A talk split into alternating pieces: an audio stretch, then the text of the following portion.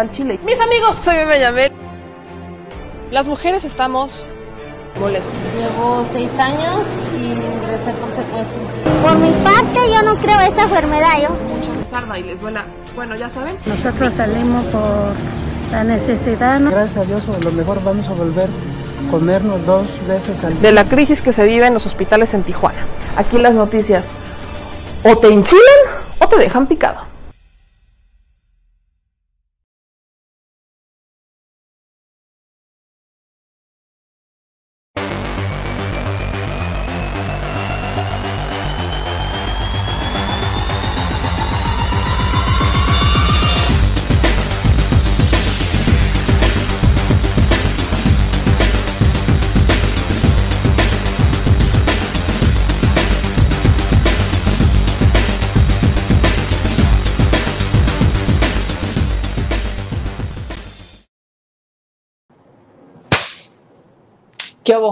Sí, nos escuchamos.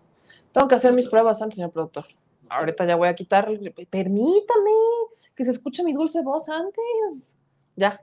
Muy buenas noches, amigos. ¿Cómo están? Bienvenidos a, a este programa, La Chilecuba, donde más, más que hacer un programa de noticias, creo que sí es importante adelantarlo, es también un espacio de terapia, un espacio de análisis y, sobre todo, también resulta ser un espacio de debate y de intercambio entre nosotros, la audiencia, ustedes, los invitados, la familia, quien le caiga. Hoy tenemos temas importantes. Eh, vamos a enlazarnos hasta Colombia. Eh, señor productor, nada más, nada más, le pido por favor que si puede bajar el volumen. Gracias, señor productor. Qué amable. Estaremos enlazándonos hasta Colombia en unos minutos más. Eh, porque las cosas allá están complicadas, bastante.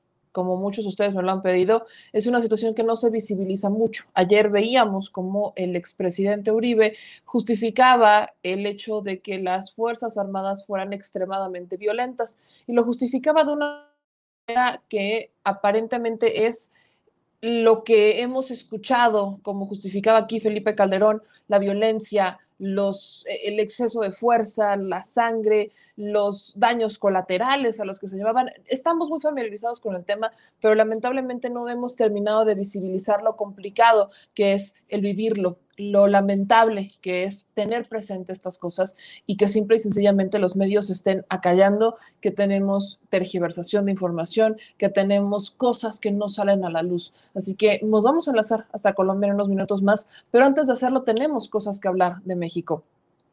Así que yo les pido que nos ayuden a compartir la transmisión y que nos apoyen, mis amigos, porque definitivamente hoy vamos a cumplir con nuestra máxima, hacer enchilar a más de uno. Entremos con los temas de México antes que irnos a Colombia y todo esto, porque amigos, ahorita los voy a ir a saludar, ya veo que aquí están este, comentando y demás, pero quiero que empecemos con el tema de la línea 12 particularmente, mis amigos, con lo que ocurre en la eh, sesión permanente, en este, pues en esta conferencia donde están los senadores, los diputados, en esta comisión permanente, comisión permanente en la Cámara, en el Congreso de la Unión, en donde se, se sentían los ánimos muy políticos y la lucrada andaba a la orden del día. Los partidos de oposición, PRI, PAN, PRD, particularmente el PAN, estaba exigiendo que se creara una comisión para saber la verdad, una comisión de la verdad para el caso de la línea 12. Pero, lamentablemente, esto tenía muchos otros fines. Les voy a decir por qué. Antes de escuchar, hablar a los de Morena y todo esto, ahí estaba Miguel Ángel Mancera. Y a mi parecer, teniéndolo ahí, en esta comisión, al único que querían citar era Marcelo Ebrard. Y esta comisión, usted me va a disculpar, no me parecía que fuera lo más equitativa. ¿Acaso Miguel Ángel Mancera iba a ser juez y parte? Porque eso es lo que estaban buscando. Miguel Ángel Mancera no lo tenían planeado para citarlo, no estaba en la lista, no, no, no, no, se les fue, se les fue de, la, se les fue de las manos, se les, se les fueron las cabras al monte, qué sé yo. Y solo querían citar a Ebrard. Quieren la cabeza de Ebrard y quieren la cabeza de Sheinbaum, pero les sigue faltando el del medio que es senador y que estuvo en esa comisión permanente, que habló de muchos temas, pero no habló de la línea 12. ¿Y quiere una comisión de la verdad? ¿Para qué? Para que entonces Mancera, si tiene algo que esconder, se pueda proteger. ¿Para qué? Si bien es cierto que Morena es mayoría, la verdad, a mi parecer, si se va a hacer una comisión de la verdad, no la deberían de hacer los senadores, la debería de hacer la ciudadanía, los vecinos. Esa sería una buena comisión de la verdad, con los vecinos, con los vecinos de la zona que se han quejado mucho sobre la línea desde hace mucho tiempo, desde el diseño y demás, con los vecinos, no con los senadores. Senadores que de una u otra manera albergan a un responsable de los tres por dar cuentas sobre el metro, particularmente la línea 12. Y el hecho de que sigan protegiéndolo nos dice muchísimo, porque aquí se ha mencionado el caiga quien caiga, que se investiga quien se tenga que investigar, pero ellos no aplican, en ellos no pasa nada. Y cuidado, y los cuestionemos, porque ya se dio la tarea al Partido Acción Nacional de encabezar la lista del partido que más amenaza a periodistas. Entonces, preguntas que uno se hace. Para, para entender esto puntualmente, es importante que escuchemos distintas opiniones. Así que vamos a escuchar lo que dijo la senadora Berta Carabeo, que es senadora de Morena, por cierto, en donde ella habla de que sí están buscando que se sepa la, verdad, que se sepa qué es lo que pasó, pero se tiene que hacer desde una perspectiva ciudadana. Quiero ponerles distintas opiniones al respecto, pero primero empecemos con la de la senadora Berta Carabeo, porque a mi parecer no solamente podemos acusar de enfrente, tenemos también que hablar del que está en medio. Vamos a ver y escuchar esto. Es lo más importante para nosotros. Y es por eso que presenté hace un momento un punto de acuerdo de urgente y obvia resolución para solicitarle al ex jefe de gobierno, Miguel Ángel Mancera, y a su exdirector del metro, Jorge Gaviño, que le rindan a esta soberanía un informe detallado sobre el estado y las supuestas reparaciones después del sismo del 19 de septiembre de 2019. Lo hice porque sabemos que es un tema de interés e indignación general y nacional. En esta cuestión, el pueblo de México tiene la duda razonable de que hubieran omisiones de manera posterior a la tragedia del sismo, que le costaron la vida a tantas personas y dolor a tantas familias. Para ello, resulta inútil y hasta insultante el circo político que ha querido montar la moralmente derrotada oposición ante esta incapacidad de ser propositivos y buscar colaborar colaborar en el proceso de cambio de régimen que atraviesa el país. Han buscado el oportunismo ruin donde utilizan la muerte y la tragedia para posicionar sus ya de por sí endebles carreras políticas. Y es en este sentido, el proselitismo estuvo a la orden del día cuando en compañía del presidente del PAN en la Ciudad de México, Andrés Ataide, los diputados locales y candidatos Cristian Bon, Federico Dorin, Héctor Barrera y Diego Garrido pasaron enfrente del vagón que colgaba de la estructura en un acto de imprudencia y falta de respeto a las víctimas y en una muestra de insensibilidad inusitada. Sin los resultados del peritaje sería imposible fincar responsabilidades y que por tanto las víctimas de este lamentable acontecimiento encuentren algo de consuelo y reparación del daño. Además,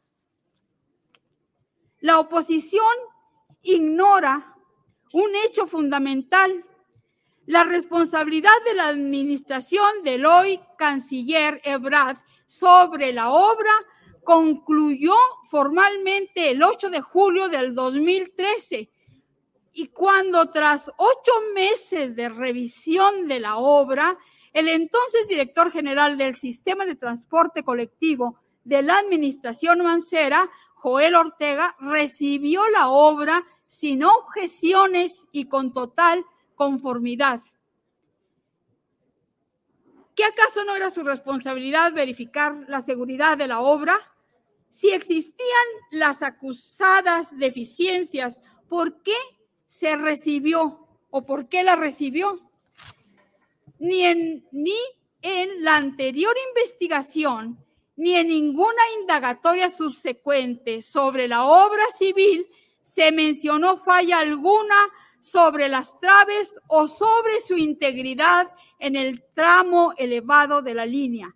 Por el contrario, se tiene conocimiento que los primeros señalamientos sobre las fallas en la parte elevada de la línea ocurrieron después del sismo del 2017, cuando Miguel Ángel Mancera era jefe de gobierno en la Ciudad de México.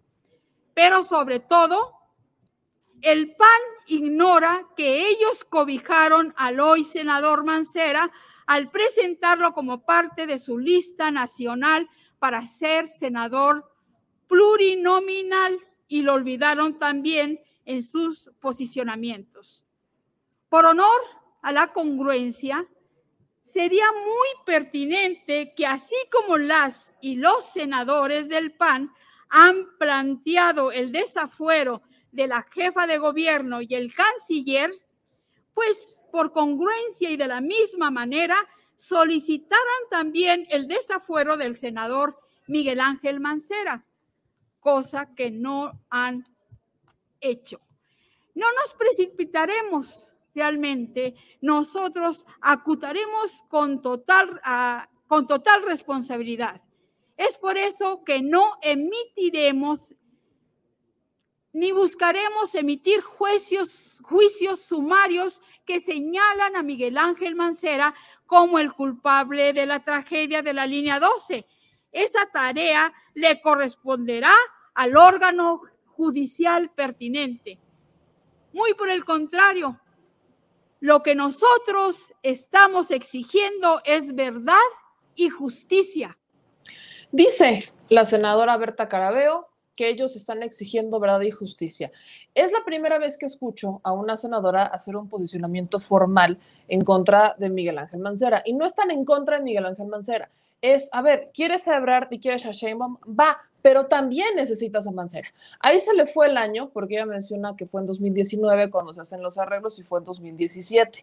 Acuérdense que Mancera firma que recibió en perfectas condiciones el metro, pese a que ya venía con cuestionamientos desde su diseño.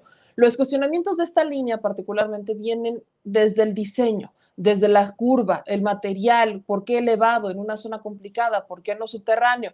Por ahí incluso nos decían es que el diseño original es subterráneo, no elevado. Riobó eh, dijo que tenían que ser estructuras de concreto, no aparentemente les hicieron de un material que no es tan sólido como el concreto.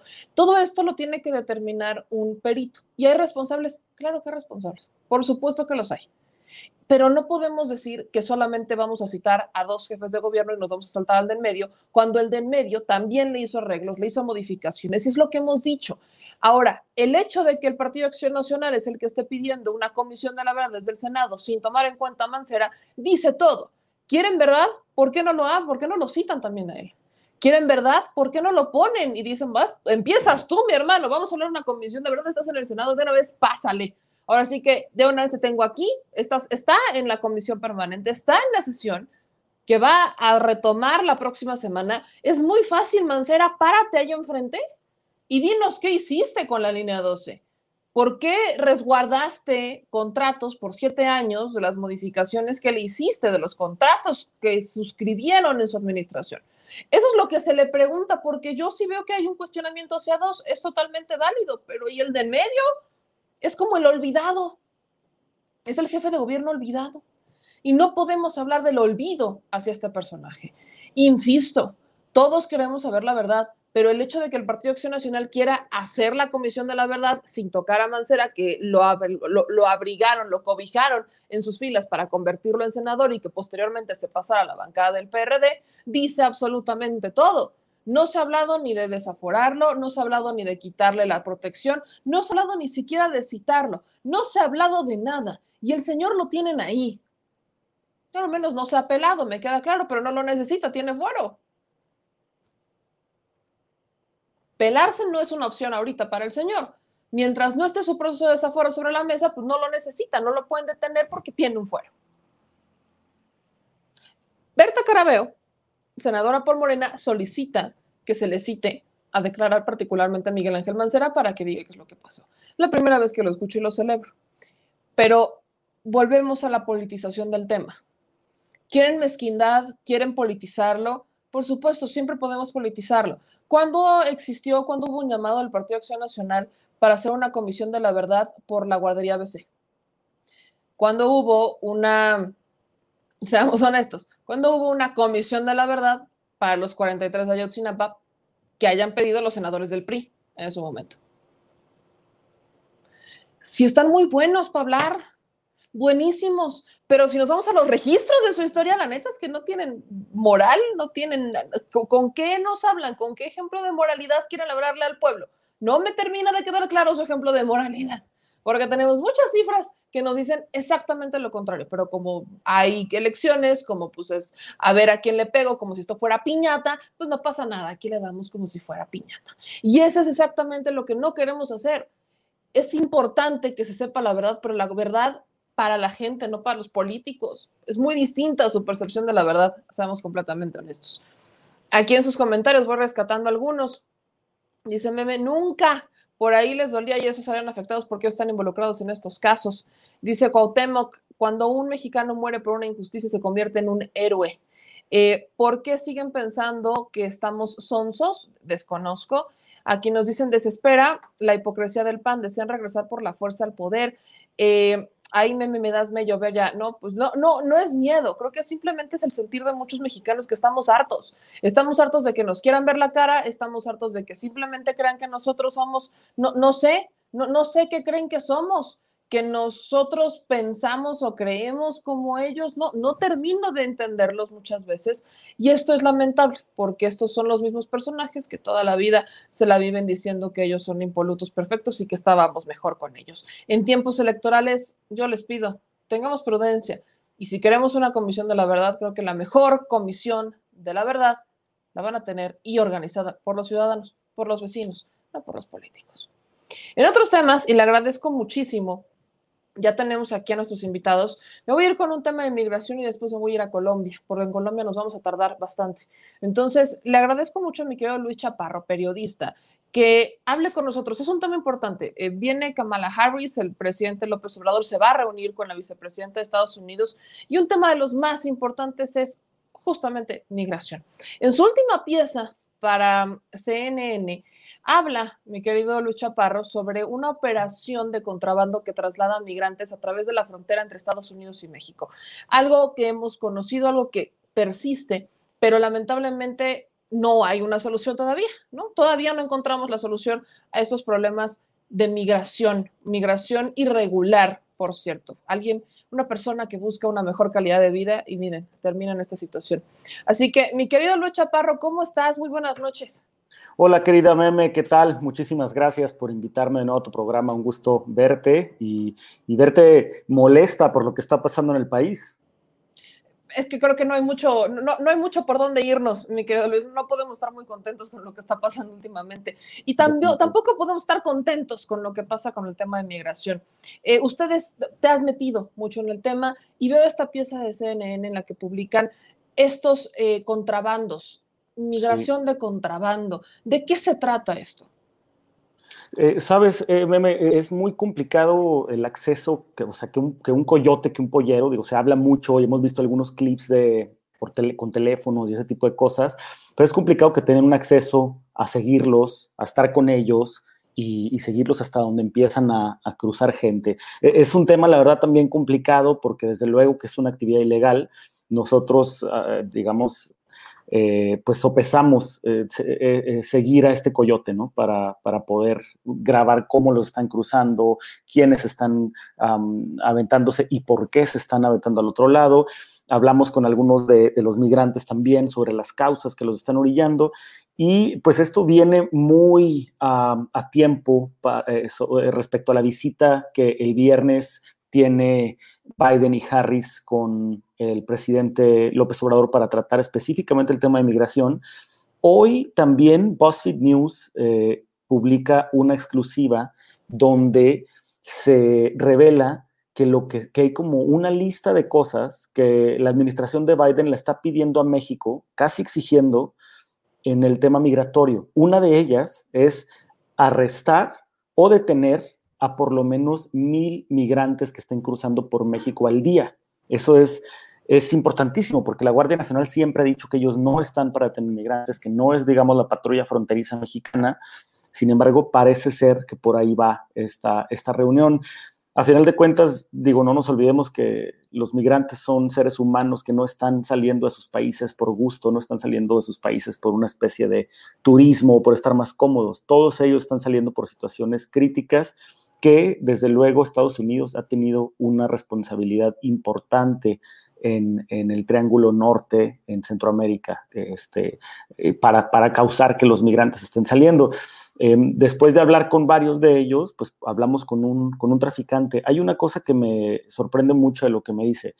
Em, este coyote, cuando llegamos la primera vez a, grabar con él eh, a, una de sus casas de seguridad, no pudimos porque había mucha autoridad afuera. Habían los tres niveles de, autoridades afuera. Había estatales, policías estatales de Chihuahua, policías locales y eh, federales o Guardia Nacional.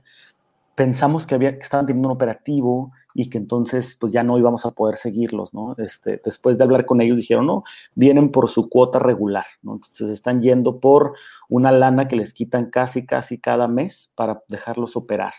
Eh, entonces, bueno, digo, es, parte de lo que sucede. Este coyote lo que me dice es, me dice, pues para ellos, para los policías y las autoridades, yo soy un criminal, pero para mí ellos son los criminales. Entonces, son estos claroscuros que tiene México hoy en muchos otros temas y entre ellos el tema migratorio, eh, y, que me parece muy triste porque los que quedan en medio son justamente los migrantes.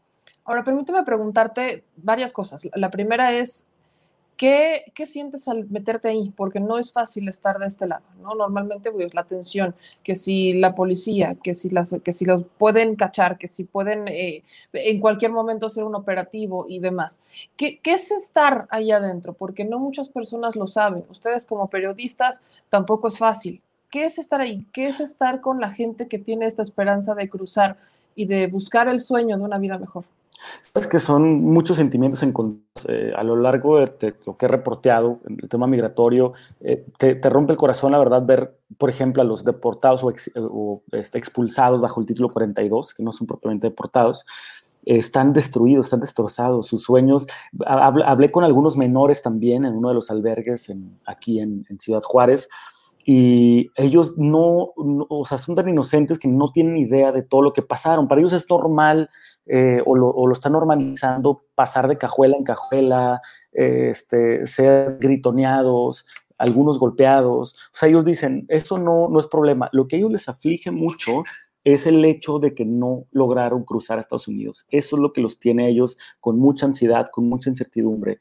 Y, y como dices, no es fácil escuchar esas historias, contarlas. E igualmente no es fácil eh, meterse, digamos, al tema de los, de los coyotes. Yo con estas personas, con estos traficantes de personas, tengo una relación de más de cinco años, de que, que han sido mis fuentes y de mucho respeto y de bastante confianza y, nunca me han permitido esto. Esto fue de verdad que tuvimos que empujar y empujar hasta los límites también que, que, que, no nos metieran en mayor riesgo, siendo, digo que de todas maneras había mucho peligro. El coyote nos dejó cruzar, bueno, seguirlo al, al, corresponsal Matt Rivers y a mí nada más con nuestros celulares. No nos dejaron usar cámaras, que vinieran más equipo. Este, y, y, sí, la verdad, sí, sí hubo miedo, sí hubo mucha adrenalina durante el teo de, este, de esta pieza. Eh, pero, pero creo que es importante mostrarle a los indocumentados, esto es lo que van a tener que pasar, se van a tener que enfrentar a esta gente, este es el camino, estos son los abusos, estos son los peligros, y, que ellos sopesen, vale la pena o, de otra manera, ¿no? Y que, y que, digamos, estos coyotes también no, no los tomen por sorpresa. Ahora, entrando en la otra pregunta, que es justamente el tema de la reunión entre el gobierno mexicano y el gobierno norteamericano por lo que me acabas de decir, estaríamos hablando de una estrategia similar a la que quería Donald Trump, pero pedida de otra manera, como que nos lo están pidiendo de una manera más educada. Entonces, ¿cuál es la diferencia? ¿Cuál es la solución de fondo a esto? Porque hacer las detenciones no sirve de mucho. La propuesta del presidente es, hay que darles trabajo, hay que solucionar los problemas que tienen allá de alguna manera para evitar que salgan de ahí, o sea, de un origen. Eso pareciera que no lo están tomando ni siquiera en cuenta, pero ¿Qué, ¿Cuál es la diferencia? Pregunta mayúscula con lo que quería Trump.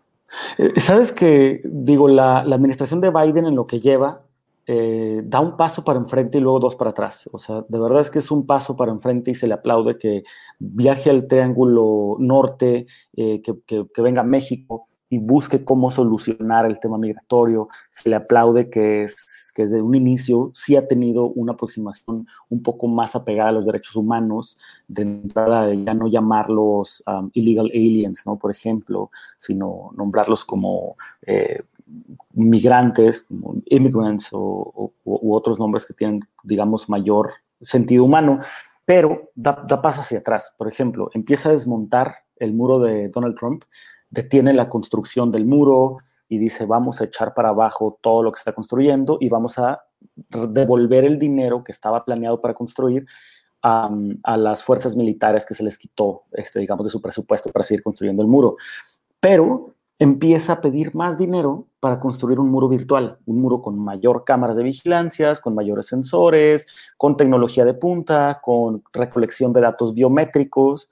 Y entonces eso es pues dar, te digo, o sea, un paso para enfrente y luego dos hacia atrás, porque esto es igual o más peligroso que un muro físico. El muro físico la gente lo ve y dice, ok, lo escalo, le, doy la vuelta y todo eso.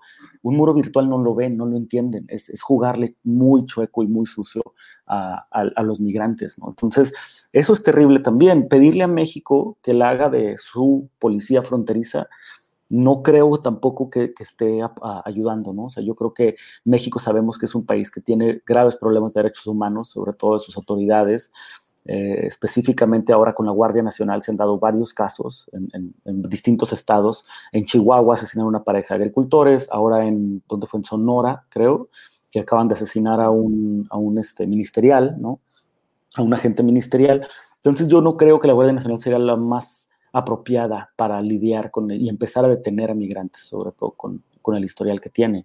Eh, te digo, la verdad, yo creo que la, administración de Biden sí está haciendo algo diferente, pero está teniendo el mismo resultado. Ahora, en ese sentido, permíteme preguntar, ya que lo has recorrido, ¿qué está México en capacidad de hacer? Se ha puesto sobre la mesa el tema del trabajo, de los proyectos Sembrando Vida y todo esto, y México ha hecho su parte, pero no es suficiente, es, e, es indudable que no es suficiente. ¿Qué está México en capacidad de hacer con todo lo que acabas de mencionarme? ¿Qué podría más hacer México de lo que ya hace?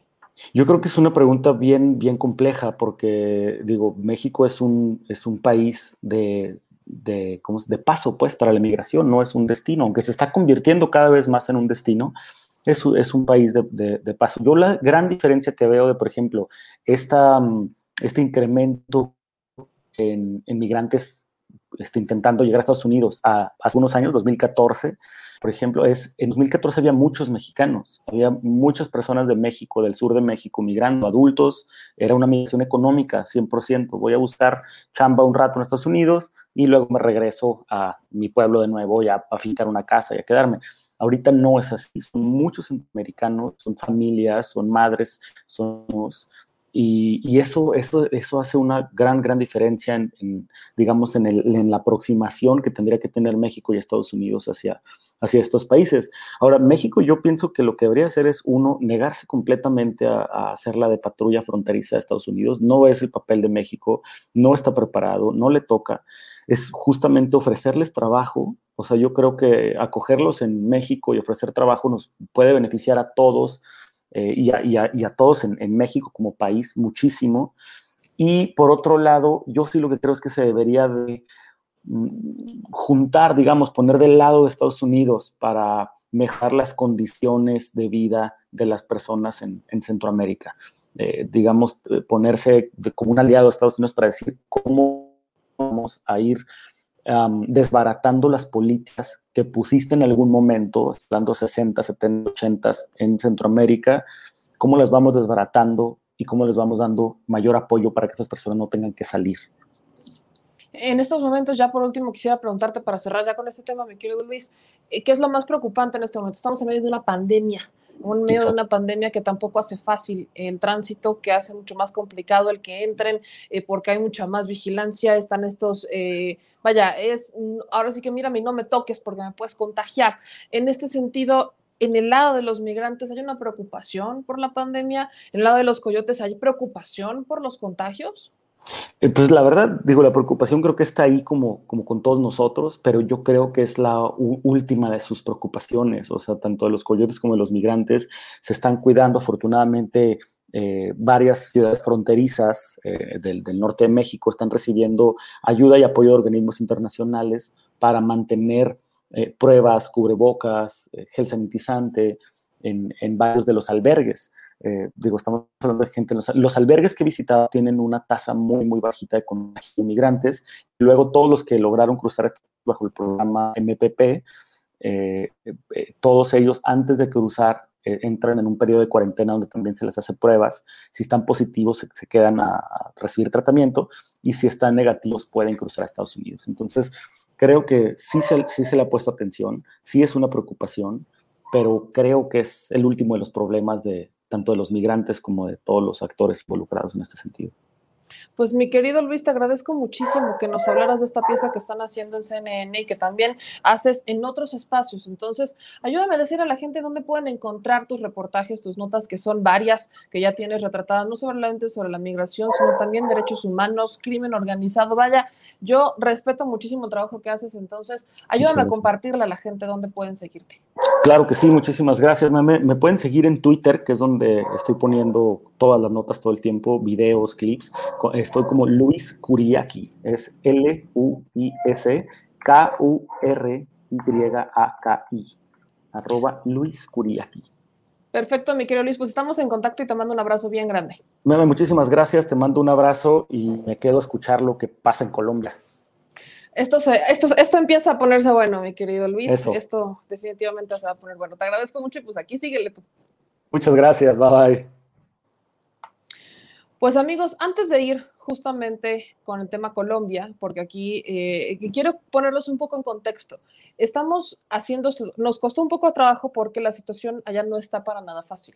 Actualmente están bajo el acecho del Estado. Esto es indudable. Entonces, en un inicio nos íbamos a contactar con una doctora, ella está organizando brigadas, está organizando cuidados, entonces no le dan los tiempos. Después nos estábamos por conectar, que de hecho eh, está conectado, pero parece que se tiene que ir porque justamente están en una situación complicada. Y eh, Hernán, Hernán me acaba de abrir este cámara, nada más vamos a checar, sí. Vamos a entrar directo con él porque ya que está acá, estamos en medio de una está en medio de una protesta, Hernán, así que vamos a hacer este primer enlace hasta Colombia porque las cosas no están fáciles. Hernán, si me escuchas, te agradezco muchísimo que a la distancia te conectes y que nos digas lo que está pasando en Colombia, porque a nivel internacional parece que no se sabe mucho y ustedes están en una situación extremadamente complicada. La conexión no sé qué tan buena esté, pero mi querido Hernán Ospina, Gracias por el enlace. Ahí está un poquito el mute. Si le puedes quitar el mute al. al ahí está. ¿Qué están viviendo en este momento en Colombia? Bueno, un saludo. Muchísimas gracias por, por el espacio.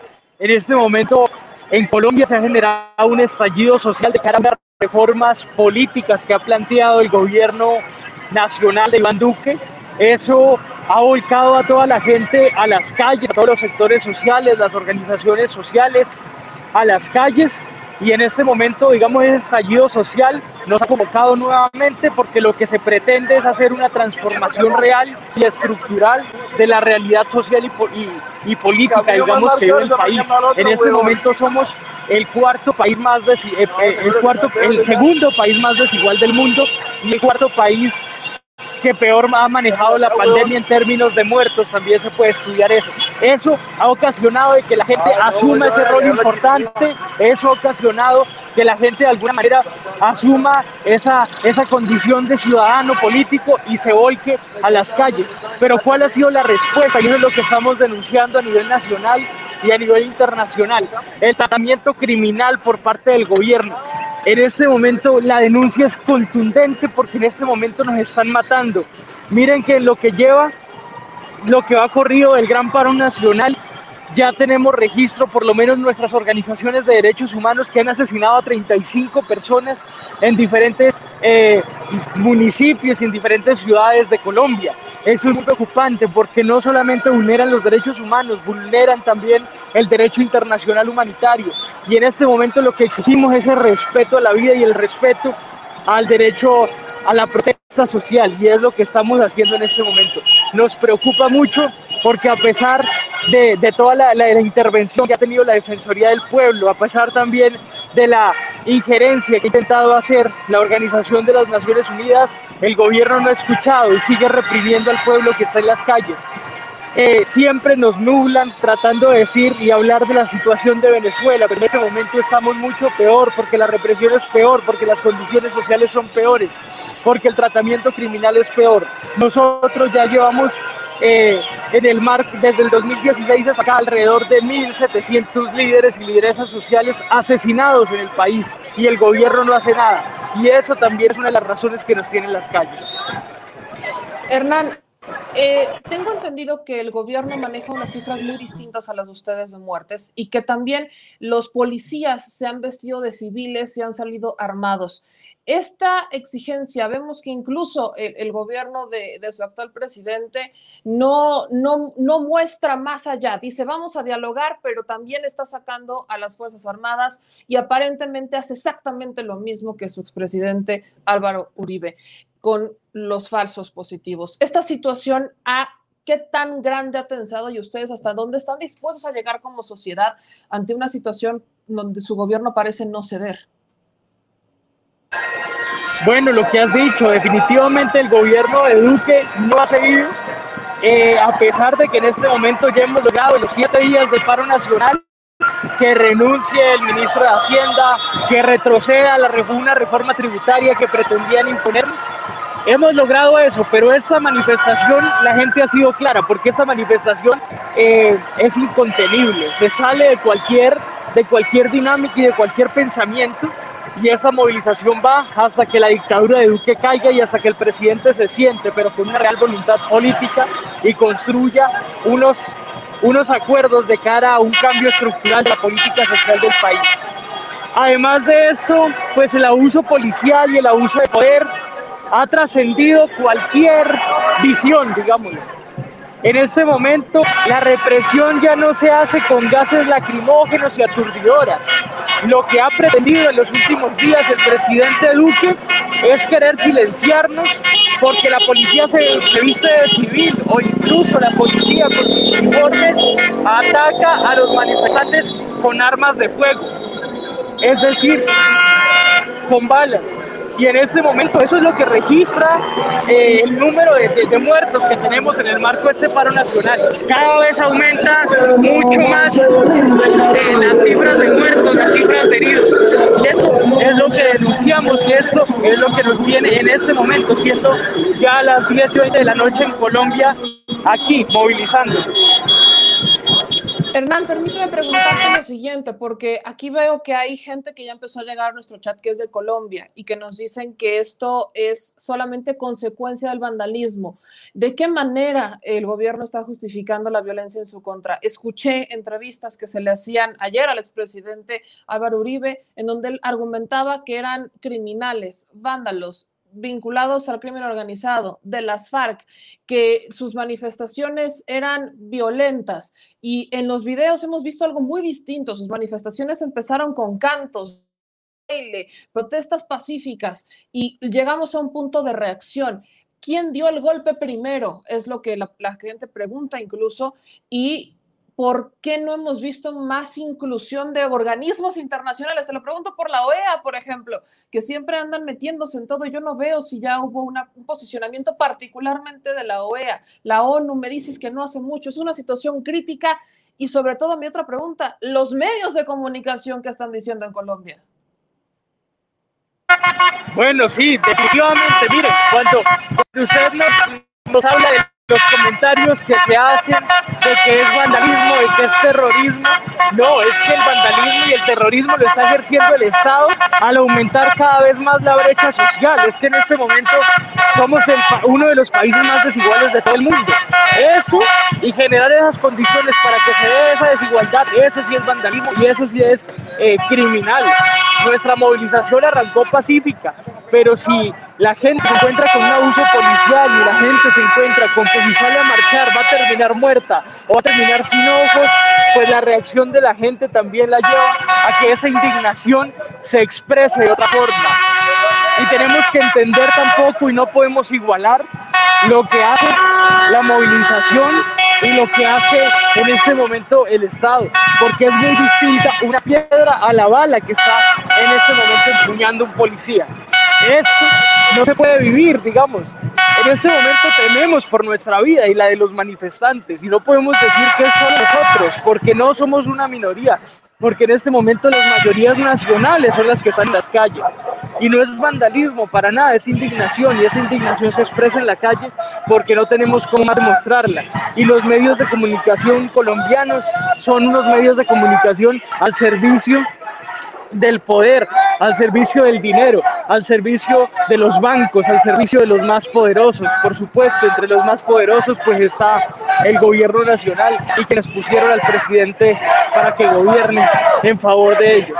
Eso es muy preocupante porque incluso no solamente los medios de comunicación, sino que se ha puesto eh, la red de internet en función de ello. Ayer en la ciudad de Cali, donde asesinaron a muchas personas, las personas no podían transmitir en vivo ni en Facebook, ni en Instagram, ni en ninguna otra red social, porque se encontraban con que las páginas estaban bloqueadas en esos sectores. Eso es censura y eso, eso se genera simplemente para que la gente no sepa de que nos están matando y de que en esos lugares están sucediendo esos hechos tan, tan, tan tristes. Hernán, para aclararle a la gente, incluso que nos está viendo y nos está escuchando, repíteme por favor por qué se manifiestan, porque la gente cree que solo es por una reforma en la que les iban a aumentar el, el, IVA a los alimentos. Esto es mucho más grande que solo una reforma tributaria, una reforma fiscal. Hablamos de varias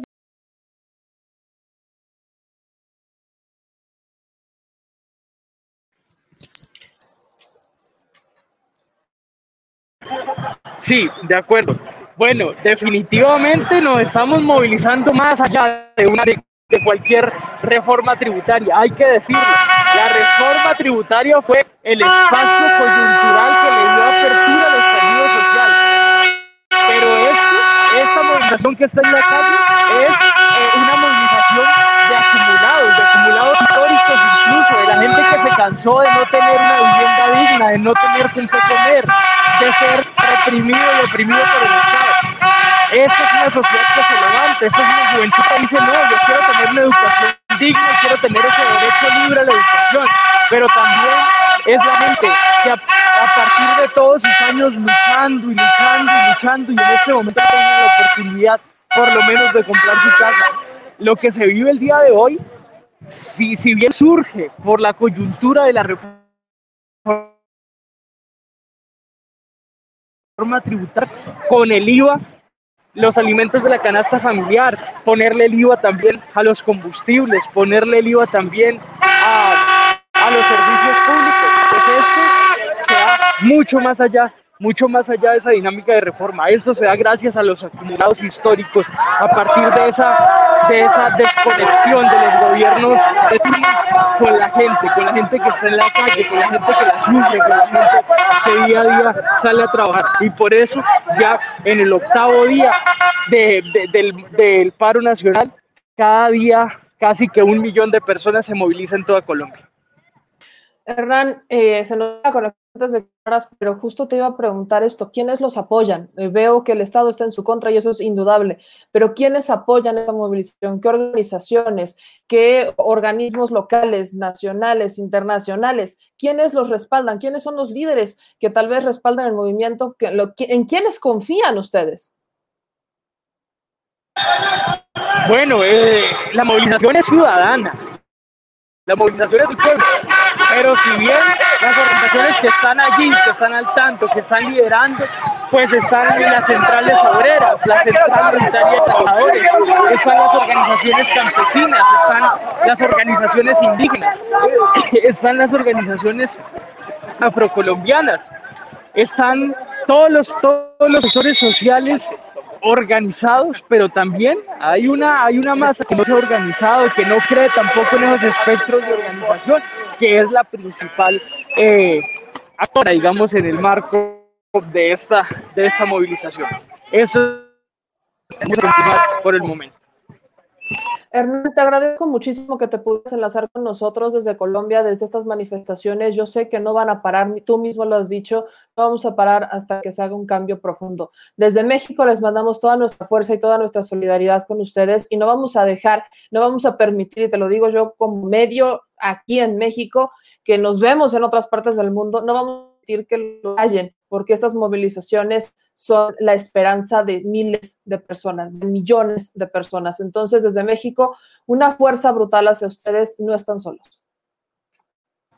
Bueno, muchísimas gracias por el espacio, muchísimas gracias por, por estar pendientes de la realidad social que vivimos en este momento en Colombia y ojalá nos pueda sirva esto como un puente de denuncia a nivel internacional de cara a lo que sucede. Que sepan que en Colombia pensar distinto nos está costando la vida. Que sepan que en Colombia el, derecho a la protesta nos está costando la vida. Que sepan que en Colombia nos están matando. Un abrazo y que tengan una feliz noche. Un abrazo y mucha fuerza, Hernán. Amigos, esto, eso es complicado. No, no hablamos de un Estado que quiera platicar, dice eh, el actual presidente Duque, que quieren hablar, que se abren las puertas al diálogo, pero esas puertas al diálogo no las vemos, no las vemos reflejadas. Y miren, hay algunos videos que me mandaron de Colombia, particularmente para retratar lo que está pasando. En este video que les voy a enseñar, eh, son policías cometiendo actos vandálicos para echarle la culpa a los manifestantes. Lo tienen grabado. Vean esto. Ahí se ve cómo los policías están vandalizando, si no estoy mal, es un banco. Están vandalizando un banco. Son policías, los pueden ver. Con... Ellos están rompiendo las puertas de cristal del banco. No son los manifestantes, no son la ciudadanía, no son ellos. Son los policías. Es el Estado el que está cometiendo estos actos vandálicos. ¿Para qué? Para justificar la represión en contra de ellos. Son los policías, es el Estado. Estas imágenes son contundentes. No puede, aquí veo que hay una persona que dice que es mentira, que son vándalos. ¿Alguien aquí está hablando algo sobre los policías que están haciendo esto? Son los policías en Colombia quienes están vandalizando un banco para culpar a los manifestantes y decir, ellos fueron. ¿Ellos fueron? Ahí están las imágenes y más claro ni el agua. Más claro ni el agua, señores. Es increíble que esto no retumbe a nivel internacional. Es increíble que esto se quede exclusivamente en la red. Es increíble que esto pareciera como que se nos fue de noche. No podemos permitirlo. Esto es indudablemente evidencia de lo que les estoy diciendo. Pero vamos más allá. Hubo, el día de hoy nos mandaron varios videos de una camioneta con placas falsas en donde eh, parece que están trasladando a civiles, pero en realidad son policías y armados. Les voy a poner la secuencia de los videos en donde ustedes van a poder ver lo que les estoy diciendo. Ven y escuchen atentamente porque estas son las pruebas irrefutables de que el Estado, el Estado ha mandado al Estado, no solamente a, a proteger, como ellos dicen, no ha protegido a nadie más que a ellos mismos. Vean esto. ¿Tienen algún número de serial, la marca? No nos dejan ver. Este momento va a revisar. No le graben la cara a él, por revisar favor. el nombre, revisar el nombre. Si tienen algún serial, la marca. ¿Tienen, ¿Ahí tienen serial?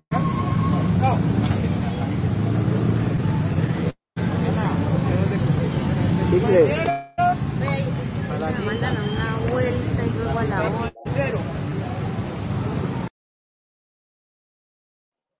Ese es un video. Ahora les pongo el siguiente video. Es importante que sigamos la secuencia. Vean esto. carro y pobreza que nos encontramos.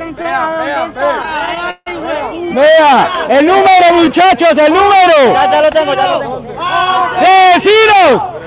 ¡Asesinos!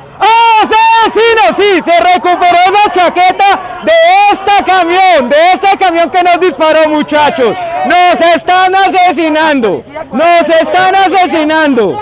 El código. Con las manos. Esas imágenes también, policía.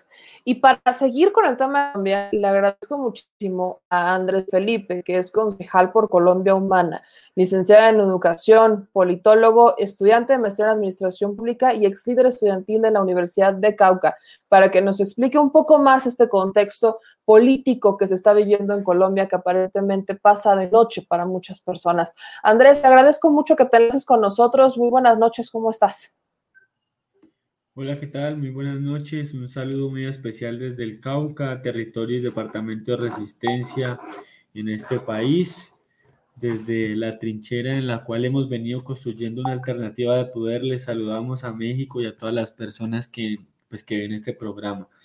Hoy lastimosamente no puedo estar con Hernán en las calles, estaba y hemos hecho una denuncia pública porque como concejal de esta ciudad, el día domingo recibimos disparos de parte de una motorizada de la policía cuando nos encontrábamos llegando a hacer nuestro ejercicio de mediación y derechos humanos con el equipo de defensores y defensoras de derechos humanos de nuestro partido político. Ello, digamos, eh, ha sido motivo de, de, de, denuncia de parte de nuestro partido y por supuesto, como lo decía Hernán, pues muy preocupados por la situación de abuso y, de poca proporcionalidad de la fuerza pública en este país cuando hay una mayoría ciudadana indignada por lo que ha sido este gobierno y ya la acumulación de varias reformas tributarias que no han hecho más que eh, cargar a la clase más vulnerable de la irresponsabilidad y de los gastos eh, de funcionamiento que son exagerados en Colombia eh, para, para, para, los funcionamientos de, de los cargos de, de élite, de los políticos y de la burocracia en general. Entonces, por eso estamos en las calles, lastimosamente, como te lo decía hace rato, por, por el Me parece que te... prohibido las salidas okay. nocturnas, eh, también en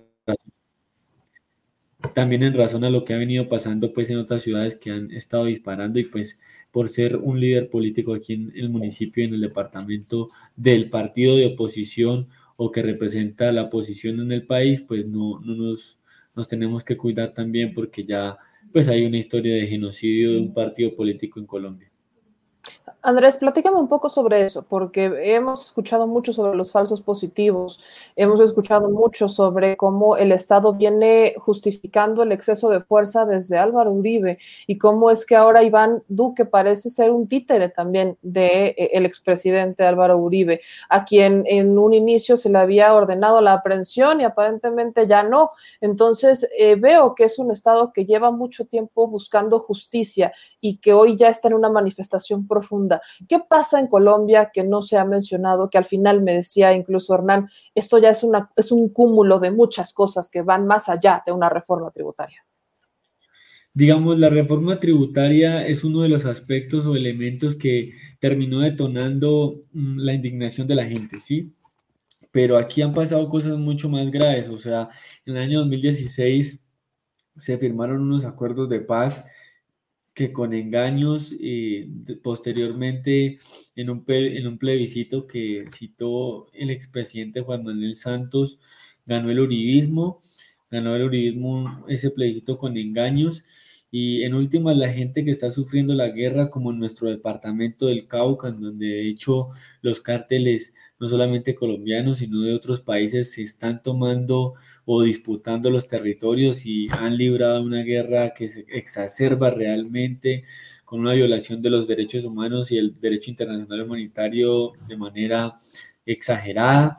Eh, entonces, hoy hay, una, hoy hay una mayoría ciudadana, campesina, afrodescendiente, indígena, que está diciendo en las calles no más, no más a los gobiernos que solo piensan eh, desde Bogotá, desde la ciudad capital del, país, sin pensar en las realidades que nosotros tenemos. Por ejemplo, aquí en nuestro departamento del Cauca, eh, después de la pandemia, sido uno de los lugares que más se empobreció en toda Colombia. Nos empobrecimos siete veces más que todo país. La ciudad capital, que es Popayán, es una de las terceras en desempleo en el país. Eh, y es un cúmulo, como lo decías tú, es un cúmulo de cosas. Aquí tuvimos que vivir la seguridad democrática de Álvaro Uribe Vélez y Álvaro Uribe Vélez llegó a la presidencia en el año 2022 y casi que lleva 20 años colocando presidentes en Colombia. Entonces, su mala política, es la, por ejemplo, ha sido evidenciada cada, cada vez por fallos judiciales, por políticos, y entonces eh, el tema, por ejemplo, de los falsos positivos judiciales o ejecuciones extrajudiciales que fueron jóvenes, que les pusieron botas, les pusieron uniformes eh, de guerrilleros, pero que realmente no eran guerrilleros y fueron presentadas como bajas eh, por el ejército del país. Entonces, esa estrategia ha sido develada y por eso es que la gente también está tan indignada últimamente.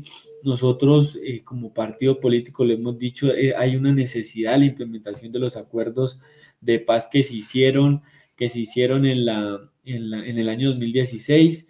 Hoy, por ejemplo, el presidente Duque, a pesar de todas las restricciones o las advertencias más bien internacionales, ha decidido eh, emitir un decreto en el cual eh, regresa la fumigación con glifosato. Eh, y pues nuestro departamento, por ejemplo, es uno de los más afectados, a pesar de que eso es un veneno, es cancerígeno, entonces la gente sigue en las calles exigiendo garantías para la vida. Las comunidades indígenas que están o han tenido que vivir todo este tema de, que el narcotráfico llegue a los territorios a, asesinarles. En Colombia eh, los líderes indígenas son el mayor blanco eh, para los asesinatos, son los más asesinados. Eh, aquí, por ejemplo, a nosotros nos pasó hace dos años, nos, nos amenazaron de muerte por haber eh, apoyado la consulta popular en contra de la minería, porque en nuestro departamento se secó el primer río en Colombia. Después, nos, en, el año pasado, nos volvieron a llamar a amenazar y este fin de semana, pues fuimos víctimas de, de esta situación donde nos dispara una motorizada de la policía. Entonces, es muy grave la situación que está pasando en Colombia. Eh, es muy importante estos medios y estos canales de comunicación con la comunidad internacional. Ah, hubo marcha hoy en, Nueva York, eh, en Washington, eh, ante la Organización de Estados Americanos, pues se están colocando las quejas ante la CIDH, por supuesto, y, y nosotros esperamos que esto surja efecto porque lo más grave es lo siguiente, y es que algunos congresistas del país han denunciado que el presidente está a punto o tiene listo el borrador de decreto para declarar un estado de conmoción o un estado de excepción, que en últimas es que el presidente asume las funciones legislativas y de, la, de los medios de comunicación, de la radio, la televisión, de las redes sociales, y en consecuencia se terminaría de consolidar una dictadura que ya es bastante diciente aquí, ¿no? Aquí el uribismo, que es el partido de gobierno, eh, se ha tomado las, todas las ramas del poder, están en la Procuraduría, están en la Defensoría del Pueblo, están en la Fiscalía, nos han dejado también con varios en las Cortes o, en los órganos de justicia, con la mayoría de magistrados con ideología fina a este gobierno y por supuesto es de mucha preocupación para nosotros y para nosotras. Leo de las cuentas oficiales de la presidencia de Colombia que solamente hablan de presumen sus obras, presumen sus logros, lo digo entrecomillado. Eh, comparto incluso la, imagen porque es, emblemática. En México no somos tan desconocidos el tema, lo hemos vivido, lo vivimos muchos años. Eh, por ejemplo, hablan ¿no? de que se ha entregado material médico e insumos hospitalarios al departamento del Cauca con el fin de garantizar un correcto funcionamiento de las UCI. De esa forma se, se procuran condiciones adecuadas para la atención sanitaria. Esto es una forma en la que Colombia, presidente Colombia, busca pintar una imagen de que todo va bien, cuando en realidad las imágenes que se tienen ya en el mundo, que se han mostrado en el mundo, son completamente adversas. Entonces, te pregunto, eh, mi querido Andrés, Andrés Felipe, ¿qué, ¿qué hay dentro de la sociedad? ¿Qué exige la sociedad? ¿Qué le exige? ¿Qué quieren? La gente que se manifiesta, ¿qué está buscando? Mira, aquí lo, que, lo, lo, primero que hay que decir es que más allá de, de, rechazar la reforma tributaria y también una reforma a la salud que es está planteada hoy en el Congreso de la República de parte del gobierno nacional privatizando aún más el sistema de salud, lo que está diciendo la gente es que debe haber un cambio en, en las formas de gobernar. Si aquí debe haber un cambio en la redistribución del ingreso, eh, porque como hay, eh, somos uno de los países más desiguales del mundo y nuestro departamento es uno de los departamentos que más ha vivido, digamos, las consecuencias económicas de la pandemia. De nada nos sirve que se esté gestionando vacunas, aunque, digamos, el proceso de vacunación también ha sido lento. Eh, de nada sirve eso si la gente no tiene para comer y por eso también estamos en las calles exigiendo la renta básica. La renta básica eh, ha sido una propuesta de la bancada de la oposición eh, en medio de la cual lo que se exige es se le dé un ingreso mensual a, a varios millones de colombianos que están afectados por la pandemia y que eso les permita tener un sustento en este momento de crisis. Hay millones de colombianos y colombianas en el país que solo comen una vez al día. Y eso es lo que estamos en las calles reclamando. Hoy necesitamos realmente que esa redistribución del ingreso le ponga más impuestos a los megarricos en el país y que eso permita eh, subsidiar en mayor medida y potenciar la reactivación económica porque realmente estamos pasando por un momento muy complejo y, yo creo que el gobierno no alcanzó a medir, eh, a medir las consecuencias de, de, la pandemia y de posteriormente proponer una reforma tributaria que iba a agravar de hecho hasta los servicios públicos. Nosotros tenemos, eh, por ejemplo, en Popayán una de las gasolinas más caras del país iban a colocarle un segundo impuesto a la gasolina, por ejemplo, y por eso es que en nuestra ciudad, como lo decía Hernán, la gente está movilizándose masivamente porque se cansaron, se mamaron de, la corrupción también. En Colombia se roban eh, 13 billones de pesos más o menos por corrupción al año. Y, entonces esa es una situación que ya la mayoría de las colombianas y los colombianos lo saben y por eso, por eso estamos en las calles. Eh, hace más o menos un año, creo, eh, se hizo una consulta eh, popular anticorrupción en todo, en todo el territorio nacional, tuvo cerca de 12 millones de votos. Lastimosamente no alcanzamos eh, los votos que se necesitaban para que esto se convirtiera en, un proceso, digamos, de convertirse en ley pero esa voz ciudadana está hoy en las calles indignada y por eso también estamos exigiendo matrícula cero, porque acá la educación eh, universitaria, digamos, es de muy difícil acceso, no es gratuita. Entonces, todo, todo, todo, todas o varias de esas son las exigencias que hoy estamos pidiendo en las calles de, del país. Me hablas de esta consulta popular. Nosotros en México estamos a punto de hacer nuestra primera consulta popular, imagínate. Y pareciera complicado soñar con que se convierta en vinculante. En esa consulta popular, ¿qué pretendían ustedes con esta ley? Me dices que es anticorrupción, pero ¿qué buscaba eh, particularmente esa ley? ¿Buscaban qué erradicar? ¿Qué ajustaban, pues?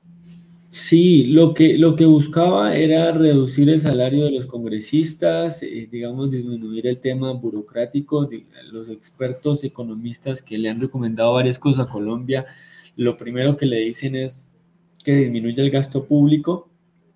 Disminuir el gasto público implica que, por ejemplo, los funcionarios públicos dejen de gastar tanto dinero en el tema de los tiquetes de avión, en el tema de los planes de celulares, en todo el tema burocrático y de contratación. En la misma ley se pedía pliegos tipos de contratación, o sea, eso es contratación transparente, que sea pública, que no sea deo la contratación. Eh, en esa consulta anticorrupción, digamos que lo que se planteaban era varios o, elementos que eh, legalmente le, le, permitirían a la ciudadanía recuperar la confianza en la institucionalidad eh, y ello, digamos que algunos, esos son los puntos o algunos de los puntos que, a los que hago referencia, eh, pues digamos que se pidieron a través de las urnas y lastimosamente pues fueron ignorados a pesar de, tener una gran mayoría eh, y un conglomerado electoral y pues eso es muy triste porque en últimas lo que ha conllevado es a que la gente esté mucho más indignada con, con los gobiernos y con los partidos tradicionales. Por eso nosotros hoy y las encuestas están diciendo que nuestro partido eh, digamos, está muy cerca de llegar al Palacio de Nariño, que es el Palacio Presidencial, y por ende estamos cada vez potenciando más eh, ese trabajo articulado con las realidades sociales que nos permitan tener en algún momento un gobierno que sea realmente progresista y que piense en la mayoría de los colombianos. Eh, ¿Consideran ustedes que hay algún tipo de injerencia extranjera apoyando al actual gobierno de Colombia, que no solamente a través de los economistas o de estas organizaciones internacionales, sino particularmente consideran que hay un interés superior más allá del que persigue el uribismo? Bueno, nosotros, ah, digamos, en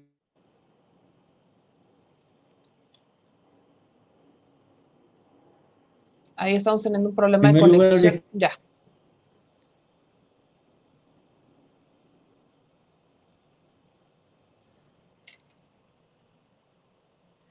Estamos teniendo problemas de conexión con Andrés. Eh, ahorita vamos a buscar que se reajuste el internet con Andrés Felipe. Creo que esto es muy importante. Él es concejal del municipio de Popayán y licenciado en educación esta situación creo que es eh, de lo más indignante porque vean, vean qué curioso. Se habla de que ellos tuvieron una consulta popular. Su consulta popular eh, pues estuvo a punto de hacer cambios que aquí en México queremos hacer, pero que parece que estamos a marchas forzadas, ¿no? Que ganen menos, que sean más justos los salarios, más transparentes, que sea más equitativo, más para el pueblo, más para los ciudadanos. No estamos tan distintos a la realidad que se vive en Colombia, por eso me era muy importante retratarla. Ya tenemos a Andrés. Andrés, ya te podemos escuchar, me decías. Que sí, qué pena. es que no, esa era otra de las cosas que es necesario denunciar. Anónimos, por ejemplo, a través de Twitter, denunció que en varias ciudades del país estaban quitando las conexiones a Internet, en algunas ciudades como en Pasto, en Cali, la policía con inhibidores de señal no permitía la conexión telefónica de redes sociales, en las redes sociales también eh, han quitado o han restringido la posibilidad de hacer en vivos y bueno, el 42% de la red de Internet ayer en Cali, por ejemplo, estaba funcionando justo cuando estaban en medio de, toda esta masacre que lastimosamente se desarrolló en esta ciudad. Entonces, como te lo decía, nosotros digamos, venimos planteando eh, y nos llama la atención que la OEA no se haya pronunciado. Eh, creemos que el uribismo está reducido en este momento porque más allá de pronto de, haber algún interés internacional sobre Colombia, lo que nosotros hemos dicho y es, eh, hay, la necesidad de llegar a un acuerdo sobre lo fundamental en Colombia. Nosotros hemos tenido un conflicto interno, armado, social y político que nos ha llevado a tener una guerra, una de las más largas del mundo, y eso implica que en este momento podamos eh, tener un escenario realmente de reconciliación, ¿no? Eh, pero eso no va a pasar si, si seguimos siendo gobernados por, por un gobierno como estos, digamos, tenemos uno de los ejércitos más grandes y fuertes del mundo y lo que ha pasado eh, es que, por ejemplo, en departamentos como el nuestro, después del acuerdo de paz, ha incrementado la violencia, los grupos armados se han multiplicado y eso es clara porque es un interés de este gobierno y de su partido y es que se pueda volver a tener un escenario de inseguridad para vender su idea de país, que es la seguridad democrática. Ahora, platícame un poco de este partido al que perteneces, que es Colombia Humana, si no estoy mal, que se funda en 2011.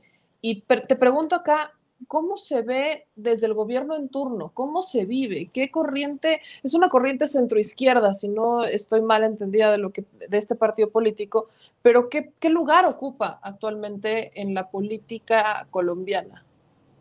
Sí, digamos, la Colombia Humana en este momento es un, es un movimiento eh, político y social, partido, un partido movimiento, lo que le denominamos en teoría política, eh, es, una fuerza que, digamos, es como un escampadero, una sombrilla de todo el conglomerado social, de organizaciones sociales y políticas alternativas del país, eh, en la cual se ha venido recogiendo toda la indignación que, digamos, eh, ha, generado este mal gobierno.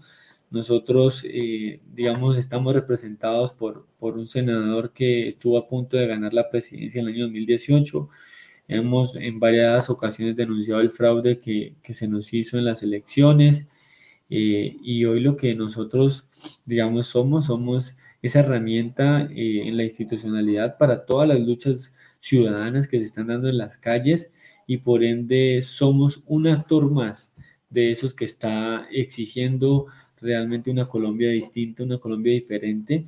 Y, bueno, hoy estamos construyendo desde las calles, desde los barrios, desde la resistencia, esa ofensiva que nos permita ser alternativa y gobernar Colombia porque tenemos una idea distinta de país. Hay, una pregunta que te quiero hacer que me hace aquí la gente y es justamente sobre Gustavo Petro. ¿Qué ha sido de Gustavo Petro? ¿Qué le ha aportado a la gente? Porque justamente la pregunta es, eh, lo, lo reconocemos a nivel internacional como un líder importante en Colombia, pero ¿qué ha sido de él? Bueno, Gustavo está en el Senado, es el presidente actual de nuestro partido. Digamos, hay que decir que este gobierno, con sus mayorías en el Consejo Nacional Electoral, no quiso reconocer la personería jurídica de nuestro movimiento. Eh, hoy, digamos, estamos en, en una alianza político-jurídica, digámoslo así, con la Unión Patriótica, que fue en, en antaño un partido que el Estado colombiano asesinó, que, digamos, eh, está condenado el Estado colombiano por, su, por, su, por ese homicidio, digamos, múltiple.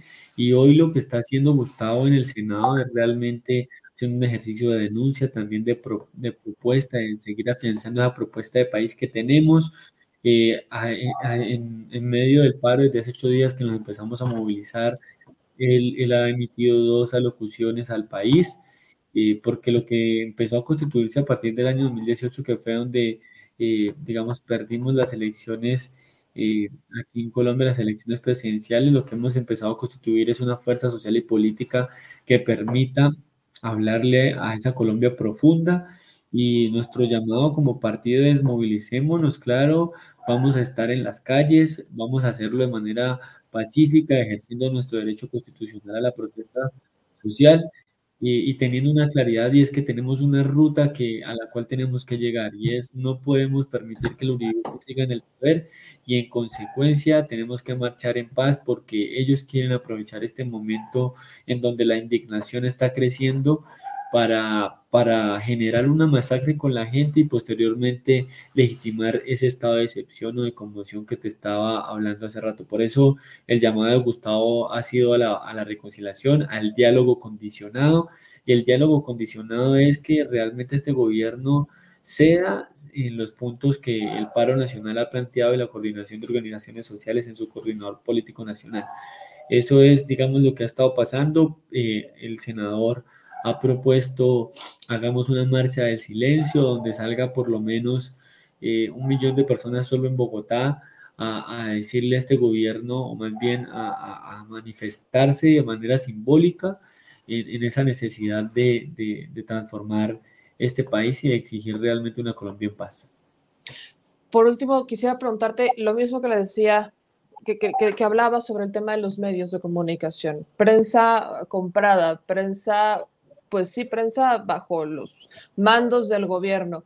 Eh, veo que en las redes sociales de Gustavo Petro se comparte a RT, se comparten mensajes, se busca dar este posicionamiento y buscan de afuera hacia adentro, porque lamentablemente adentro está todo bajo asedio, está todo bajo el acecho del gobierno y hasta el Internet.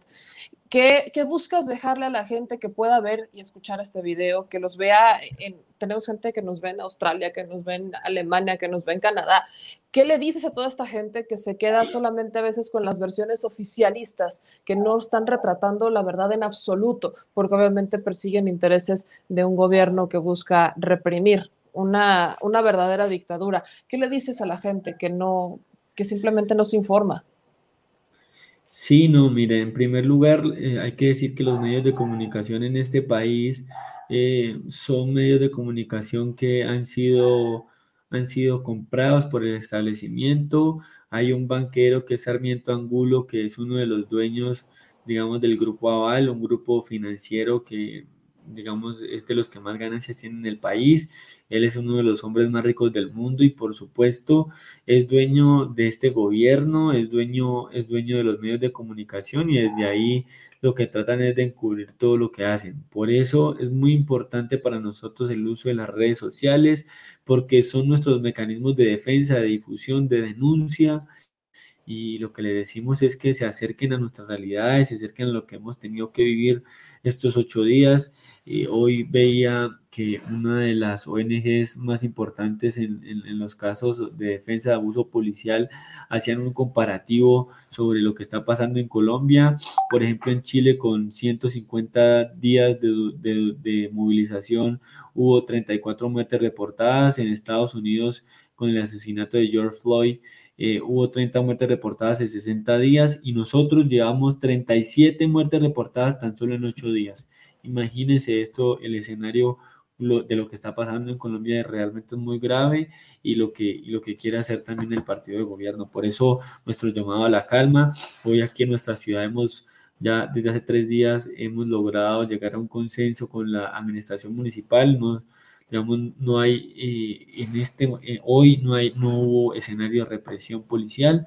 Esto ha sido porque nosotros tenemos y entendemos el momento histórico en el que estamos viviendo y esperamos, al igual que ustedes allá en México, poder tener un gobierno que empiece a legislar, empiece a gobernar en favor de los más vulnerables.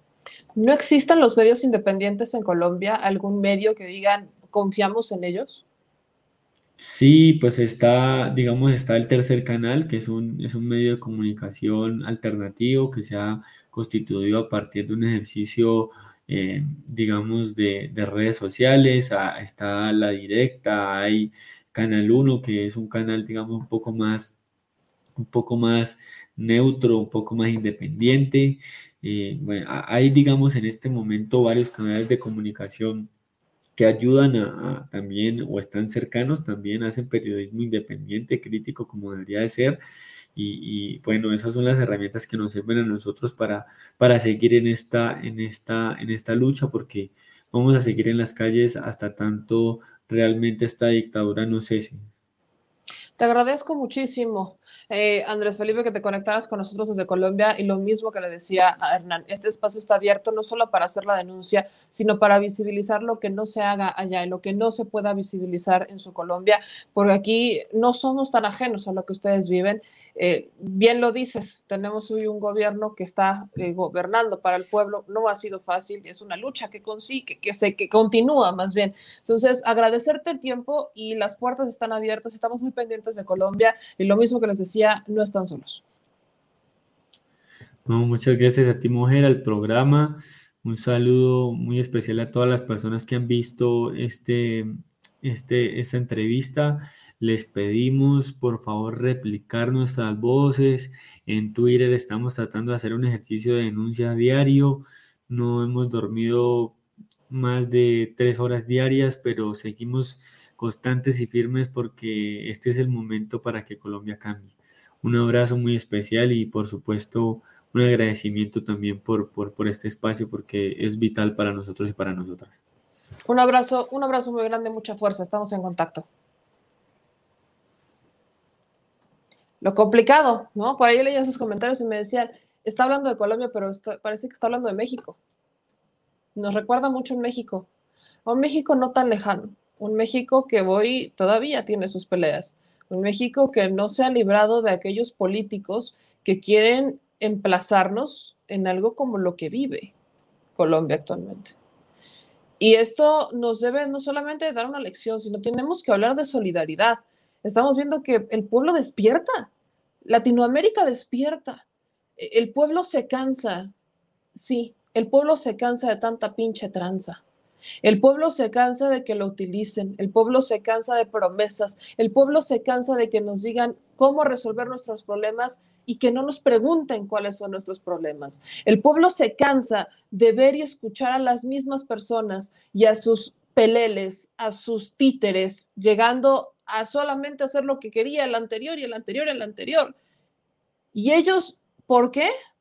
Porque creen que tienen el poder divino de llegar y hacerlo, cuando lamentablemente es un chiste. Hagamos una comparativa. Álvaro Uribe, para nosotros es como Calderón. Iván Duque, para nosotros es como Enrique Peña Nieto. Hasta hacen los mismos pésimos chistes de siempre. Porque también eh, Iván Duque parece que es eh, chistosito. Se pasa a veces de chistosito. Se hizo su propio programa de TV. Y hay muchos que han querido compararlo con las mañanas del presidente López Obrador y no hay comparativa. Lo que hizo Iván Duque en Colombia es un programa de televisión donde él habla solo, como Merolico, exactamente lo mismo, presenta las mismas cosas, puros resultados, pura cosa bella, y no hay un solo medio cuestionándolo. Un solo medio cuestionándolo.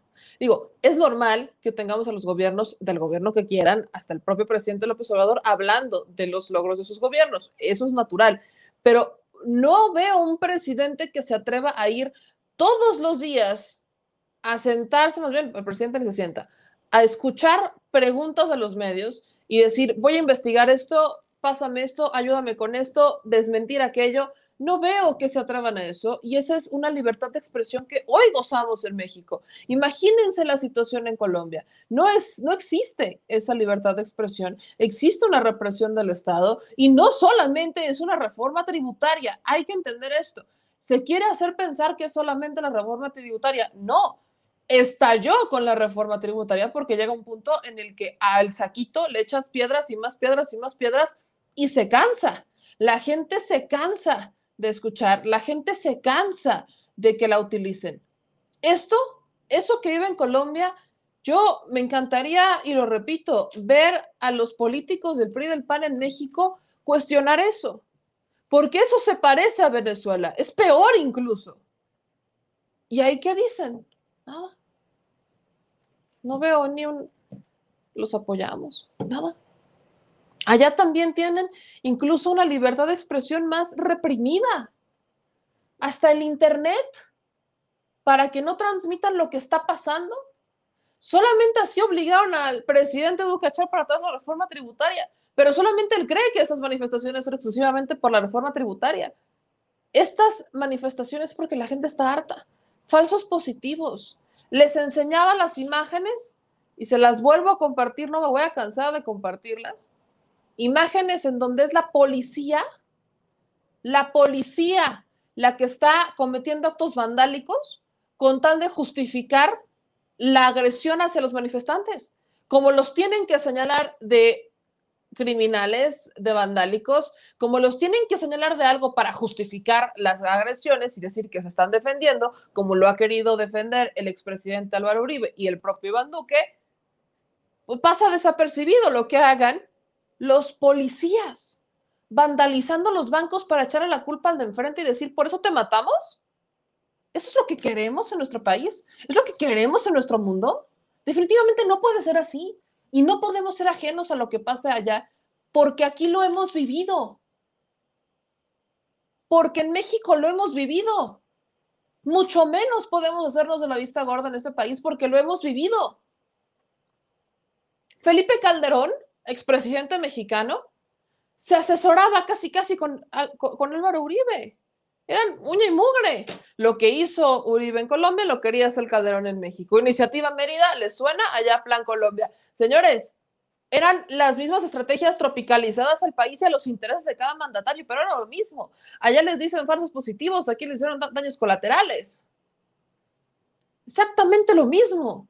Y es increíble que en pleno siglo XXI, con este despertar de muchos países, con este despertar, veamos que todavía hay una cierta, un, silencio que va más allá de la lógica, que veamos este asedio como si fuéramos, ¿qué? Como si, de verdad, de verdad piensan que al pueblo le pueden seguir dando tole con el dedo. ¿De verdad piensan que al pueblo le pueden seguir mintiendo y decir es que lo estamos haciendo por tu bien, pero al final mis bolsillos se enriquecen, yo vivo como rey, tú te estás muriendo de hambre, tú no puedes estudiar, tú te vas a tener que ir a otro país porque, bueno, aquí no tienes lo que necesitas? Eso, eso es lo que está pasando en Colombia y lo hemos vivido en México. Y es triste porque aquí en México quieren regresar. Ahí tenemos a Felipe Calderón diciendo que volvería a hacer lo que hizo en su administración, derramar litros de sangre. ¿De verdad creemos eso? Creo que hay que abrir los ojos como una comunidad internacional, mexicanos, jóvenes, adultos, de donde seamos. No podemos ser omisos ante una tragedia internacional como la que se está viviendo en Colombia. Sobre todo porque aquí sabemos bien lo que se siente, que derramen sangre inocente para justificar sus intereses personales. Lo sabemos bien, nos duele, por eso les decimos Fuerza Colombia. Quiero ponerles incluso un video que, que rescaté de las redes sociales. Es un rap. que duele. Hay muchas imágenes muy fuertes que nos mandaron de heridos que no voy a poner por respeto, que definitivamente son, son muy fuertes. Pero este rap Somos Pueblo circula en las redes sociales. En estos espacios ha pedido que se haga viral, porque con la música es, es justamente la música con la que se expresa el dolor más profundo. Yo la escuché y lo digo, lo digo en serio, la escuché y sentí que se me quebraba la voz. Se las voy a poner, a ver si por aquí hay algún despistado que abra los ojos. Le un hijo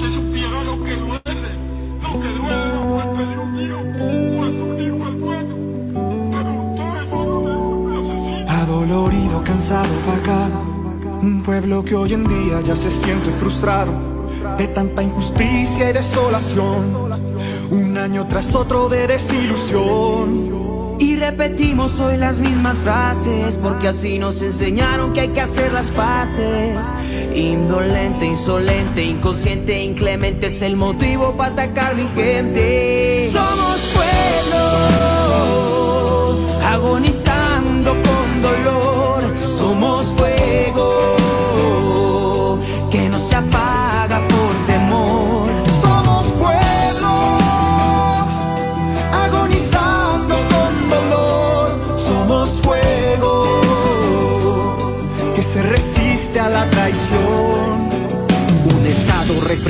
que promueve la pobreza. Las madres pidiendo que la verdad Colombianos somos todos, indígena, mestizo, negro. Es la guajira y los niños que están muriendo. Colombia son los médicos y las enfermeras que hacen su trabajo aunque les deban su sueldo. Colombia es el docente enseñando en las veredas. Colombia son los líderes muriendo por sus tierras. Colombia está cansado del cinismo y la maldad.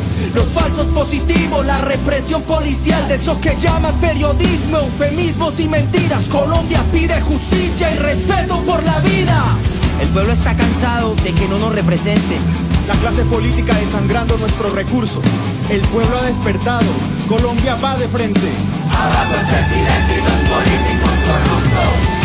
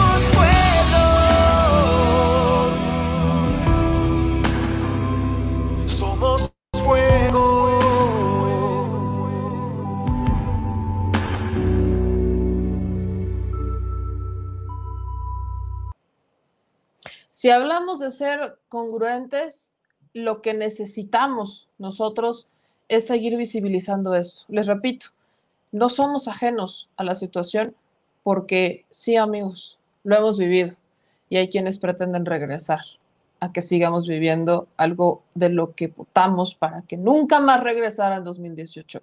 Lo que hoy se vive en Colombia le ha pasado a México y por eso duele. Y lo vamos a, a visibilizar todos los días, todos los días, porque lo digo como mexicana, si en algún remoto momento México volviera a estar en manos de alguien como Felipe Calderón, y toco toda la madera que sea necesaria, me encantaría que en otros países alguien nos escuchara, porque muchos años no nos escucharon. Muchos años, simple y sencillamente fuimos un cero a la izquierda, porque gobernaba alguien aliado al gran, gran imperio. Me encantaría que alguien nos hubiera escuchado en otro país para visibilizar lo que aquí vivíamos. Casi no pasó. Ya casi nos vamos, amigos, y antes de irnos, vamos a hablar de, de un, de un gobernador, fíjense, un gobernador que forma parte de este grupo neoliberal que se aferra al poder pese a tener eh, severas acusaciones, no solo por un tema fiscal, no solo por un departamentito, sino por una situación mucho más grave que es vínculos con el crimen organizado. Y hablo particularmente de Cabeza de Vaca. En la mañana visibilizábamos cómo Cabeza de Vaca en el detrás de la mañanera impone a la prima hermana de su esposa para que sea la alcaldesa de Ciudad Victoria, pese a que ella fue elegida como diputada local y la ponen como alcaldesa suplente, ya es alcaldesa suplente y ahora está haciendo campaña para ser formalmente la alcaldesa de Ciudad Victoria. De alguna manera, estas estructuras de poder siguen queriendo estar ahí porque, bueno, ya saben ver la política como si fuera un negocio familiar nada que ver con el origen de la política. Qué decepción para aquellos griegos y romanos que fueron, vaya, mejor nos dejamos así. El asunto es que se supone que el Congreso iba a sesionar. Sí sesionó, sí sesionó, claro, el Congreso local, claro que sesionó. Y se supone, o esperábamos, que dijeran, bueno, un momentito de iluminación, que se les iluminara un poquito la cabeza y que dijeran, ah, sí, vamos a nombrar un nuevo gobernador. Porque es el proceso, de hecho. ¿No? O sea, no es como que se nos salga, no.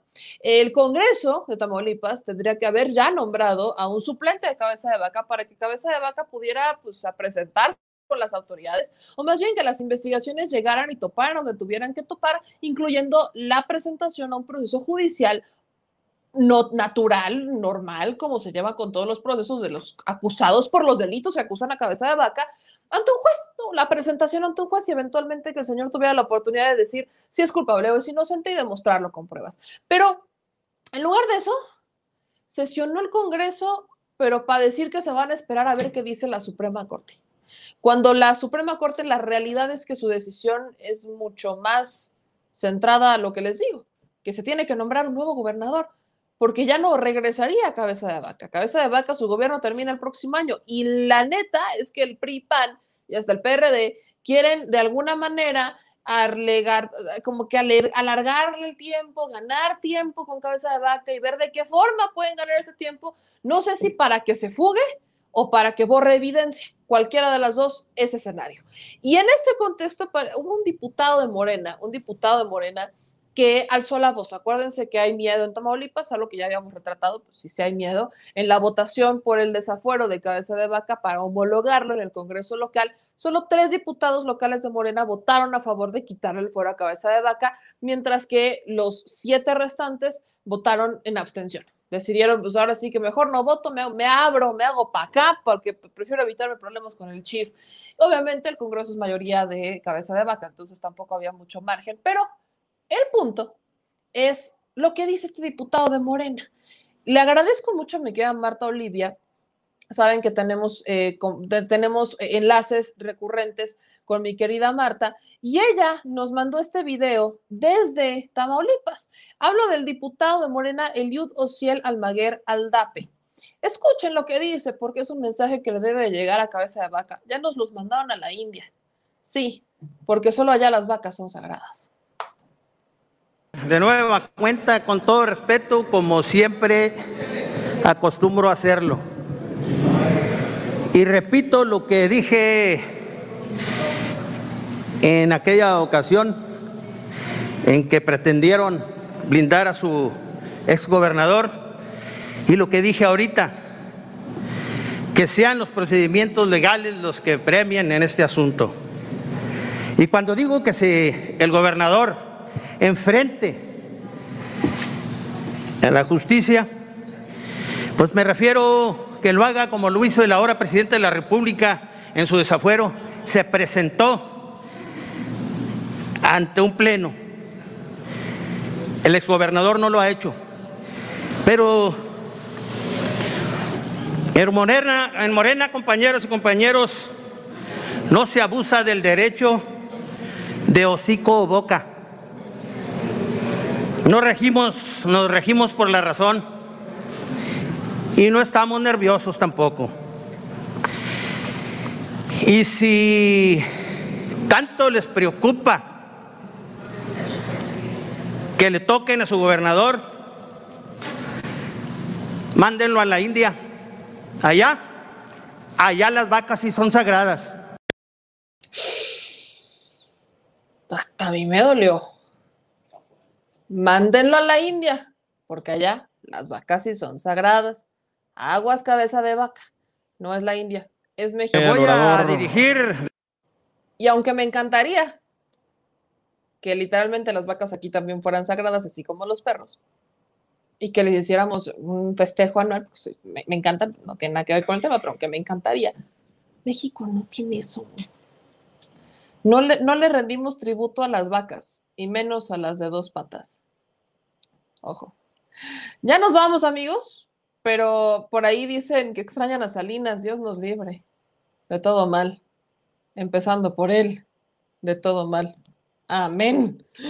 Les agradezco a todos y cada uno de ustedes los que estén, están con nosotros. Compartan la transmisión. Me piden que les pongamos la canción. La canción ya va a salir mañana, si no estoy mal, mañana en la mañana sale porque ya la tenemos programada para que esté en Facebook, en el Facebook de Meme Yamel. Eh, los videos que vieron también los vamos a cortar, los vamos a cortar y los vamos a estar subiendo en las redes sociales. Pero también, mis amigos, vamos a tener una actualización diaria sobre lo que ocurre en Colombia. Estamos eh, concretando estos enlaces diarios para hacer un reporte de lo que está pasando en Colombia y visibilizarlo. Y repito la razón, me hubiera encantado que como mexicanos, cuando estábamos en esa situación, alguien del extranjero, alguien de otro país, nos agarrara y nos dijera qué está pasando en México, cuéntame, vamos a hacerlo y vamos a darle seguimiento, porque de eso se trata vivir en una unión globalizada, de eso se trata vivir en este mismo mundo. No solamente se trata de quedarnos callados y decir, ah, ya viste lo que pasó, ah, nosotros no nos afecta. al final no somos Colombia. No, nos afecta, nos afecta mucho, sobre todo porque si alguien sabe lo que están pasando nuestros hermanos de Colombia, somos los mexicanos.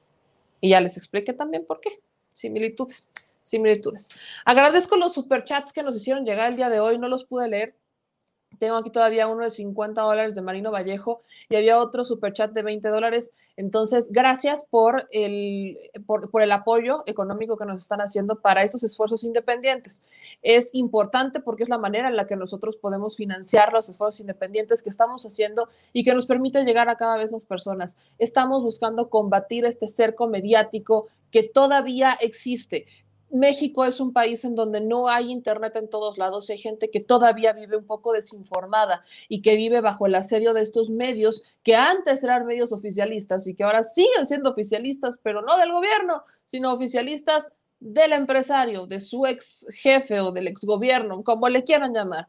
Y vivimos bajo ese asedio y lamentablemente los que menos tienen son los que más la sufren. Los que menos recursos tienen, los que menos acceso tienen al Internet son los que más la sufren. Hay compra de votos, hay compra de votos en Nuevo León, las tarjetas rosas ya mudaron de estado, ya no son del Estado de México, se volvieron del PRI en Nuevo León. Y esas tarjetas, 1.500 pesos, válgame, señor. De verdad, no son, no, no, no lo valen 1500, ustedes dan 1500 por ese voto, en su vida vuelven a ver a la persona, ¿eh?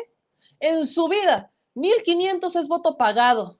Voto pagado y no tienen derecho a quejarse de nada, no tienen derecho a exigir de nada, porque es a lo que ustedes vendieron su voto. Por 1500 míseros pesos vendieron seis años de mala administración. No me salen las cuentas, no es negocio, no se dejen. Amigos, yo soy Meyamel, síganos en todas las redes sociales y también en TikTok porque ahí estamos subiendo reportajes, noticias, también lo estamos haciendo, parece que tiene mejores algoritmos, la estoy probando. Síganos en Instagram, estoy publicando corrientemente, distinguidamente para toda la banda, porque así informamos aquí en Al Chile. Nos vemos mañana, les mando un beso a todos ustedes, fuerza a la gente de Colombia que nos vio y fuerza a México. Adiós.